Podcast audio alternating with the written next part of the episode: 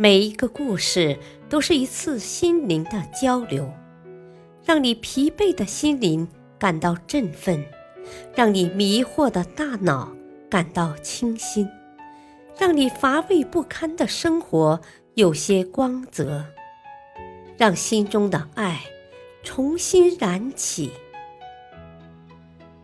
欢迎收听《小故事大道理》。事业篇，不要让消极的人破坏你的成功计划。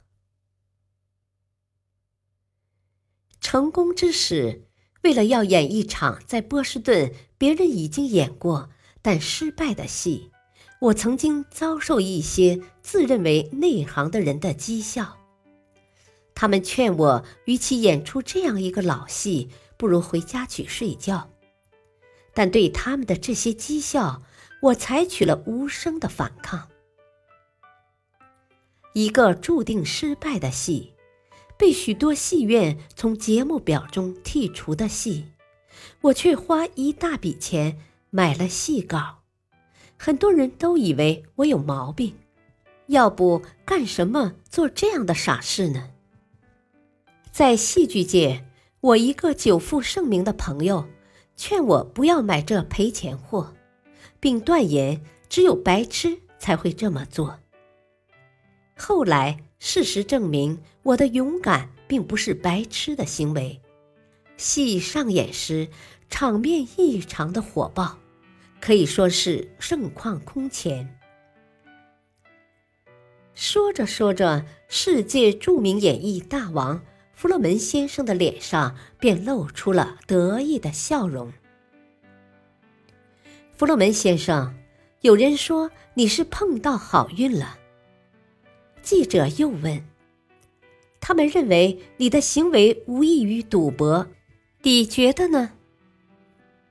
不，依据我自己十二年来的经验，其实我早已料到这次必定会成功的。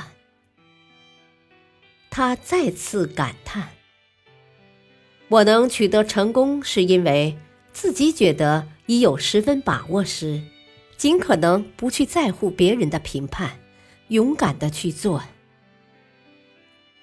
他从一名小小的戏院售票员起步，而成为世界娱乐业大王。他用事实证明了他的做法是正确的。一手统治世界上数十家著名戏院，替数千演员创造发挥才能的机会。